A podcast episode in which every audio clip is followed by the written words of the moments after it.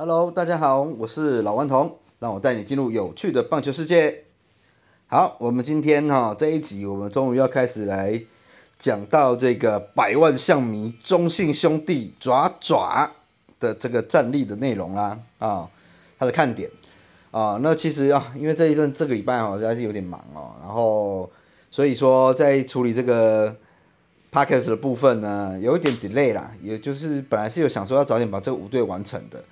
那没办法，因为这个也不是我的本业嘛，我只是能够边有空的时候边去做这方面的分析。然后呢，一方面我也觉得，诶，其实像现在这样开打两个礼拜，我再来讲这个内容，我觉得也不错，好，因为有一些新的东西我们可以看到。好，那首先第一个呢，我们来看看这个中信兄弟它的 SP 轮子哈，它的 SP 轮子目前的话就是三个羊头在前面嘛，就是德保拉。莱弗利还有加百利，那后面还有一个罗杰斯在准备啊，我觉得他这方面也是算是稳定啊，而且都是熟悉中指的一个流程。然后再来呢，土头的部分呢，目前是以郑凯文和廖以中这两个来当四号跟五号。那郑凯文感觉是有越投越好，那廖以中的话，嗯，我觉得有点看绿哦，可能会被拔掉。好，我们再看下去，因为他们在二局里面两只动物系的这个土头。也都开始在准备了，一只鱼，鱼签，一个老虎，陈虎，好，这两只。那目前看到的数据也都还算不错，所以我觉得如果有机会的话，可能会用鱼签或者是陈虎上来替换廖以中。好，那我们看下去，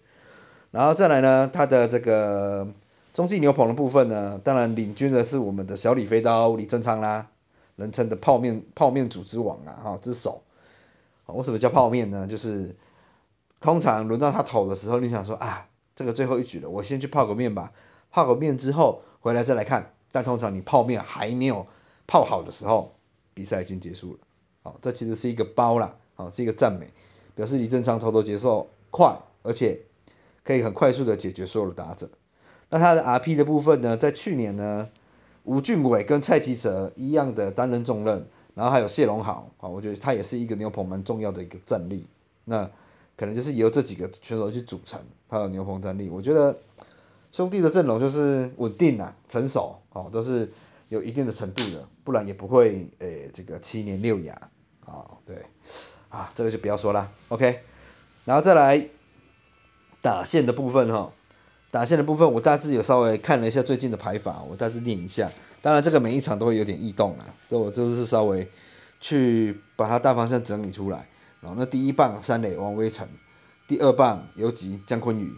第三棒 DH 周思齐，第四棒右外野詹子贤，第五棒左外野陈子豪，第六棒一垒手许基宏，第七棒中外野张志豪，第八棒捕手林明杰，第九棒二垒手潘志芳。好，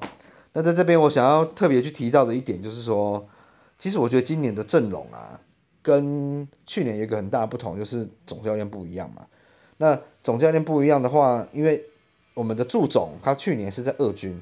所以他在二军上面，他在带这个一些很好的球员的时候，例如说林明杰、潘志芳跟杜佳敏是他很熟悉的球员，所以他上来一军的时候，大胆的给他们一个建建立起这个重用的机会哈。那我发现，嗯，他们几个也都打得还不错哦，好都有适时的顶上来，我觉得也是算是祝总的眼光独到了，好。那这几个来说嘛，有有一些可以用的球员，例如说三垒偶尔杜佳明他可以去轮替啊，因为他是右打嘛，那王威成是左打。不过王威成的地位我觉得是蛮稳定的啦，哦，那可能要看杜佳明本身是不是还有一些其他的空间，或者是说王威成去守二垒，然后杜佳明去守三垒，好，但是王威成二垒又守不好，OK，好，然后游击的话江坤宇不动嘛，第二二棒，然后。这个周思齐的部分呢，他的 DH 的位置目前来看也是蛮稳定的，因为他去年算是老来俏，可是今年年初的时候打的不是很好。好，我们再看下去，等林志胜回归之后，应该会分到一些打席数。然后再来詹子贤哦，一直被诟病他在右外野啊，不是右外野，是他在得点圈的时候打的不是很好。其实大家我觉得也不用太闲呐，因为哎，其实他已经算是一个能力不错的一个打击者了。我看他最近几次打击也都有。把垒上的跑者打回来，然后再来第五棒陈子豪啊，那六棒许继宏，七棒张志豪，张志豪的部分呢，已经有一个岳小弟哈，岳振华在等候接班了，目前也都是很成熟，在二军也是打的下下叫了。那张志豪年纪也大了，我想这在不久可能就会渐渐的去追接班，可能等陈等那个周思齐啊、林志胜退了之后，就会换张志豪可能去打 DH 的位置，然后让岳振华上来接班中外野。好，然后捕手的部分目前是林明杰，但高宇杰也是有潜力。然后二垒的。方面现在是用潘志芳，但潘志芳最近也打得很好哦，哎，不要看他好像前几年都在二军，但毕竟他也是一个旅美挂的哦。我觉得目前在吴东龙被魏权带走了，然后岳东华又受伤，你看兄弟马上又可以补上一个潘志芳，根本不用操心，还没用到王胜伟呢，哎呀，所以我觉得兄弟的板凳深度真的是很强啊，就是你主教有谁受伤啊，还是怎么样，随时都有人可以顶上来。真的是强队啊！然后讲完了之后，这些手背啊，然后打击的阵容之后，我们来谈谈，就是他可能会有的一些隐忧了。哦，我觉得中线兄弟目前比较大的问题啊，应该是在于他的先发土头啊。好，我刚刚有讲到，就是郑凯文现在是有比较好的，但是他们第五号的投手一直没有走出来，然后。像陈虎已经在二军待了这么久了，却一直没有上来一军兑现他的天赋，我觉得也是该给他一些期末考了啊。那真的兄弟的阵容，我只能够说鸡蛋里挑骨头了，因为我觉得其实他在攻守上都没有什么太大的问题了啊，包括守备哇，你看姜昆宇现在姜昆宇跟王威成这两个都很稳啊，所以三友基本上是一个固若金汤的守备。那 许继宏也不差，也是金手套等级。潘志芳可能在需要一些时间来证明，那之后岳东华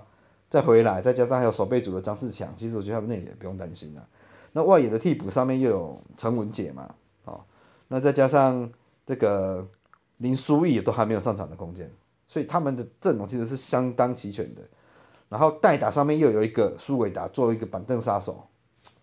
唉，我就问一句，中信兄弟怎么输？呵 呵 是不是？好，然后。其实我的隐忧跟优势都讲完了，因为我觉得他的板凳深度很强，这是他的优势。隐忧就是他的土头的 SP 第五号魏晨七后，还有黄恩赐，因为他也是上上挺挺的。如果黄恩赐能够立马归队的话，我觉得也是不会有太大的问题。对，其实我这个土头也真的是鸡蛋里挑骨头，没有也不是什么太大的问题啦。再加上季中又会有一个选秀嘛，那如果按照他的顺位下来，我觉得。应该不是选，应该是胡志伟、吕燕青跟陈冠宇三个选一个啦，就看上面的人怎么选。对，所以我觉得在土头的部分也不用太过担心啦。所以兄弟，今年又是一个很好拿冠军的年，也希望你们加油啦！好，那以上是今天的内容，我是老顽童，我们下次见，拜拜。